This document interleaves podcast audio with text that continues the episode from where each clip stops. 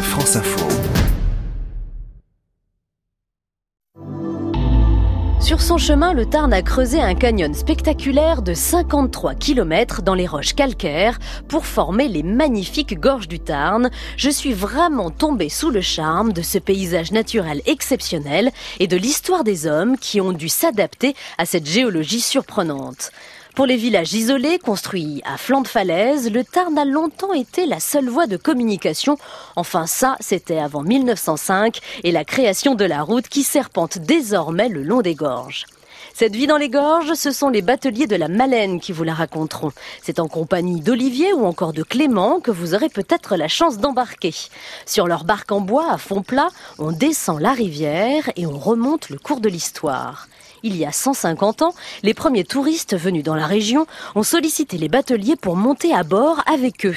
La batellerie traditionnelle a progressivement laissé la place à la batellerie touristique. Olivier est à la manœuvre. Il vous racontera que la technique de navigation n'a pas changé depuis des siècles. Il manie la latte avec dextérité. Ce long bâton lui permet de propulser la barque. C'est parti pour la découverte des plus longues gorges d'Europe, direction les détroits. Olivier est fier de transporter quelques-uns des 30 000 touristes qui viennent ici chaque année. Clément maîtrise lui aussi très bien le maniement de la latte. En parcourant 8 km durant une heure de balade, vous pourrez admirer des formations géologiques toutes plus surprenantes les unes que les autres.